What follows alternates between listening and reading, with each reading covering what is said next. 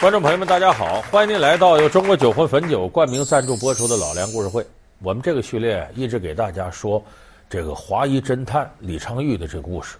咱们前几期呢讲的都是大事儿，就说有可能由于李昌钰的断案影响美国历史进程，你比方克林顿这个事儿啊。那咱们今天呢说说李昌钰平常就是断一些一般的刑事案件，也称得上断案如神。而且往往越是这样的案件，没有头绪的，他抓住头绪，才能看出李昌钰厉害到哪。咱们今天说李昌钰断这起凶杀案，就非常复杂，从技术含量上，比确定克林顿是否偷情啊，克林顿这个身边的助手是否自杀啊，比这个案件要复杂的多。我们说，既然是凶杀案，李昌钰绝在哪儿？凶杀案，凶杀案，你得有尸体吧？李昌钰断这个凶杀案没有尸体。这个事儿是发生在一九八六年，地点是哪儿呢？美国康涅狄格州有个小镇叫新镇。那么这个镇上呢，住着这么两口子，男的呢叫这个理查德，是个空军飞行员，也呢干个协警这些事儿，而且还能教人防身术，有两下子。女的呢叫海伦，是个空姐。而且是从丹麦嫁过来的，你看这两口子都是干着天上飞的事儿，在美国算中产阶级，收入可以，还有三个孩子，挺让人羡慕的这么一对儿，男的潇洒，女的漂亮。可是，一九八六年十一月三十号，一个电话打过来，把这家庭就彻底毁了。什么电话呢？海伦不是航空公司的空姐吗？他这航空公司领导打。接电话的是理查德，这领导口气啊，很不高兴，说：“你媳妇儿怎么回事啊？这都什么时候？到年底了，航班这么多，怎么这十来天都不来上班了？干嘛去了？”一九八六年十一月，美国康州空姐海伦无故突然失踪，毫无征兆。作为她丈夫一看，赶紧吧，这理查德说：“报警吧。”哎，报警察局了。这警察局呢，马上就得展开调查呀！这丢了个人，这这这得找啊！这一调查呢，问到理查德了：“你是她丈夫，你说说吧。你们说他十九号走，怎么回事啊？”这回这理查德呢，说我我跟你说实话吧，这十九号那天呢，早晨呢，他摔门就出去了，再就没回来。说他摔门干嘛？我俩闹点别扭，是什么别扭呢？十八号晚上我们俩吵了一架。说因为啥吵架？说你是不知道，我媳妇儿啊，最近呢，我发现她总往加州、加利福尼亚州打电话。我们两口子在加州没说呀，这她往那儿打电话干嘛？我有一天就借这电话，我打回去了，结果是个男的接的，这不明了吗？外头有事儿了吗？根据这个电话找到加州那男的，那男的说我都冤枉，你看我跟他我俩没啥事儿。就是坐飞机，他不空姐吗？我跟他聊天，聊长了，俩人熟了。有时候打的电话，我是真没事儿。好，那就把这十多天，这个男人的行踪一五一十调查一遍。一看呢，无论任何时间，人家都有证人证明我在哪儿，在哪儿，在哪儿，没有任何机会说接触可能跟这个女的在一块儿怎么地，没有。弄到这块儿，警察局一看还怎么调查呀？找点新线索吧，哎，新线索来了，什么线索呢？有个私家侦探到警察局，说我提供过线索，不是这海伦失踪了吗？在这个八六年，就是六七月份间，这海伦找过我，干嘛呢？让我调查理查德，调查什么呢？说这理查德有外遇。事后，海伦的同事向警察反映，丈夫理查德曾殴打过海伦，而且海伦在失踪前也发现了丈夫的婚外情。哎，这个线索警察得到之后挺高兴，为啥呢？这就说明有一种可能，这理查德跟妻子发生口角之后，一狠心灭口了，把他妻子杀了，所以才十多天活不见人，死不见尸。那按照这个，警察展开正常程序调查。把理查德叫来了，哎，就问这事怎么回事？这理查德说哪那么些乱七八糟的，没这回事说没这回事你你怎么隐瞒一些事实呢？这个案子就僵到这儿了。警察确实也拿不出理查德杀人的证据，这案子不弄不下去了吗？弄不下去归弄不下去了，这案子得查呀。说咱们都没这本事了，请谁呢？废话，当然请李昌钰了。咱们这一天说的就李昌钰，想到找李昌钰，因为李昌钰这本事，全美国都服气，把李昌钰请来了。说这案情一介绍，李昌钰一看这个事儿啊，他分析了一下。李昌钰说：“我也觉得呀，这个理查德嫌疑最大。这样吗？咱们活要见人，死要见尸啊。这个人失踪，有可能被理查德杀了。那杀了之后，他把尸体弄哪儿去了呢？这方圆几十里，他最近这十来天有证据证明理查德没出过这阵子，那就这个范围啊。咱们先查查这尸体在哪儿，找着尸体就有线索了。所以李昌钰呢，动用了什么呢？”动用了直升飞机，尸体怎么样找？我们用嗯 ground penetration radar 去测量，我们用飞机在那整个那边飞，用照红外线看有没有地方说有最近挖的坟墓，通通没有。这个直升飞机有什么特点呢？在空中往下扫描。你想想，他尸体要埋到那儿，它腐烂的时候，不对，释放热量吗？这一放热上，红外线就扫描到了，所以这不就这个道理吗？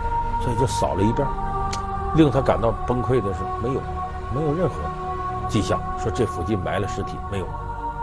万般无奈之下呢，想个办法，说不行，咱用测谎仪吧。刚跟理查德一提，说我们准备用测谎仪，看看你说真话假话。理查德特痛快，赶紧的，我都等不及了，赶紧，赶紧，赶紧，你用个测谎仪证明一下我是清白的。理查德矢口否认妻子的失踪和自己有关，于是警方对他进行测谎检验。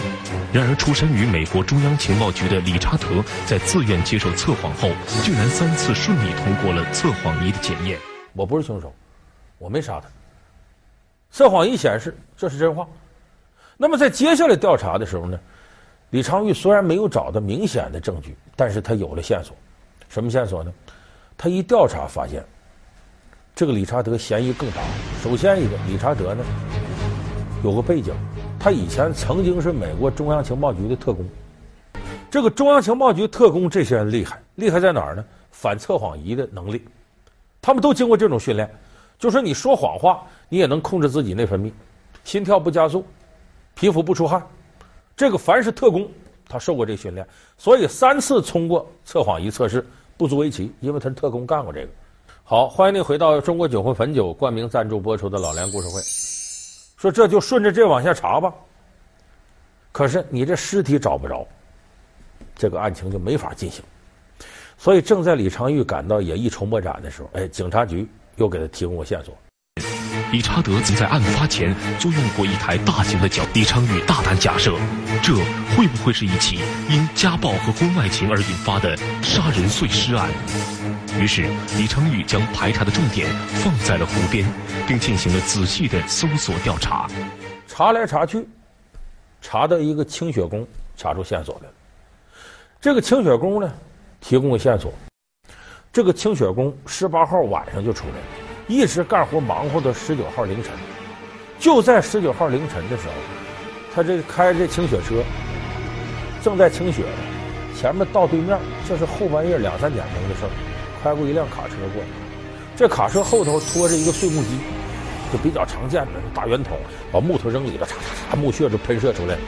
就这木屑不可以燃烧吗？哎，可以点燃当燃料。碎木头那机器，一个大卡车后边拖着碎木机啊往前走。俩人正好，你那个时候下大雪，谁能出来呀？人这个清扫工就挡着这道清雪，这卡车司机下来就骂：“你干嘛呢？闪开，躲开！”这清扫工挺委屈，你你横什么横啊？俩人就吵两句。他为什么来到这儿，跟警察提供这线索呢？他因为警察调查说理查德你认不认识？这清扫工说就那天晚上冲我竖中指骂我那个，半夜三更出来那个那卡车司机。哎，这个线索提供给李昌钰，李昌钰能耐大就大在这儿。他突然展开一系列联想，他想起来调查过程当中啊，理查德他老婆一个女朋友给他提供，说理查德呢好钓鱼，钓上鱼了得吃啊，一次他能钓好多鱼上来，那你这要不冷冻不就弄坏了吗？他就买了一个大冰柜。这个时候，李昌钰就想到，如果理查德把他老婆杀了，然后放到这个冰柜里冷冻，你别忘了，冷冻好的人啊拿出来了，那就跟那木头没区别。他后边拖个碎木机，这不就等于把这个人扔到碎木机里，咔咔一搅，碎尸了。他一展开这个联想，调查一下，怎么调查呢？这种碎木机附近哪个地方能租到？因为一般那个东西没有人去买那个，你去租。家里有用的，美国人自己有林场啊，有的农场什么的，碎木头经常用这个。一调查附近就两家租这个碎木机的，是查到这儿，李昌钰一看，料到半截子，怎么进行？哎，他在家冥思苦想，想着想着，他又琢磨出了一条道。你想，他这个拉这个碎木机，他干嘛去了？根据这个清雪宫提供的，哎，说他又往前开，往那边走了。哦，按这个方向垂直是河边。一想到河，李昌钰说有了。这个时候呢，下雪的时候呢，河并没有封冻，还是活水流着，没冻上，温度不到。李昌钰一琢磨，他如果用碎木机，这理查德把他老婆尸体粉碎了，这碎木机的原理是嚓往外喷喷沫沫，那他奔河边干嘛呢？肯定是把这碎尸喷到河里，这河水是流着的，唰。把这碎尸带走了，你哪儿找？李昌钰一想，这个理查德手段呢，真用他干的可太高了，但是他难不倒我，怎么着呢？你琢磨呀，这个碎木机喷射距离就是十五英尺以内，他要想让这个碎尸能进到河里去，非得在河边十五英尺以里找个地方停下。那连卡车带碎木机占挺大地方的，得有一个相对开阔的地带，还得是离河边十五英尺的，还得是河这头。他不可能从桥上开过去到那边来吧，所以一根据这个，李昌钰带着自己手底下人给我查这条河这沿边哪块是空地能停下卡车，能放置上碎木机，而且是十五英尺以内。一找，总共有八个地方符合这条件。这回好了，撒大网吧，干两件事。头一件事，领着手底下人，这八个地方上面还有雪呢，先融雪，把雪弄融化了。然后这不露出这地表了吗？土地吗？哎，就在河边一个空地上，找到了什么呢？五十六块骨头，这骨头都是小碎渣，有人头盖骨，有手脚骨头，还有其他部位骨头。另找到了两千多根头发，还有半截手指头。你可以想象得到，一个人要把这些零件丢了，这人。另外呢，他又雇了挖人。什么叫挖人？就是穿潜水服下水那个，干嘛呢？万一是有什么其他证据，包括大一点的石块，真掉在河里没被冲走呢？你们下去给我找去。哎，这一找，找着线索了。我们就派挖人。李昌钰说：“这个好解释，那个碎木机呀、有点像咱们家里用那个水果榨汁机。咱们说把它榨梨汁，你不可能把整个梨扔进去吧？你得用刀先把它切成块，搁里头哈榨汁。碎木机也这个道理，你先把木头切成一片一片再碎。”那么同样这个道理，他要碎尸，他得用电锯把尸体拉成几块，大卸八块，搁到里，哗哗哗。这电锯找着了。按照这个道理来讲，这电锯上应该有证据吧？果然，这电锯上找到了死者的血液和一些肌肉组织，一对比，正是这个死者。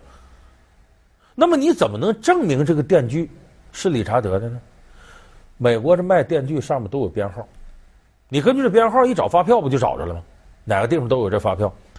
那么好好一个电锯，为什么丢在湖里去？嗯、回去我们一看，他水还真起作用了。过了多少年，李昌钰都说：“说我连我老婆生日都忘了，但这电锯号我记得清清楚楚。他记得多少？电锯号是一五九幺二六幺六。就过多少年，李昌钰都记得清楚。为啥？这对他太重要了。然后他拿着这个电锯号找，这一查都联网的，查到那家商店，再找发票一看，理查德买的。这不就连上了吗？所以这些证据拢到一块儿，终于形成了一个完整的证据链。这回你理查德可跑不了了。你看这多少个理查德有罪，判他五十年有期徒刑，到现在这人没死，还在监狱里待着呢。他虽然不认罪，你这证据链条是完整的。所以你看李昌钰下这番功夫，那是相当到位的。就这个案件，让美国他的一些同行，那佩服的直挑大拇指，真了不起。咱这事儿没说完呢，后边还有。隔了十多年以后，咱不说这个理查德被弄进监狱了吗？五十年监禁，他不不认罪吗？哎，九八年他认罪了。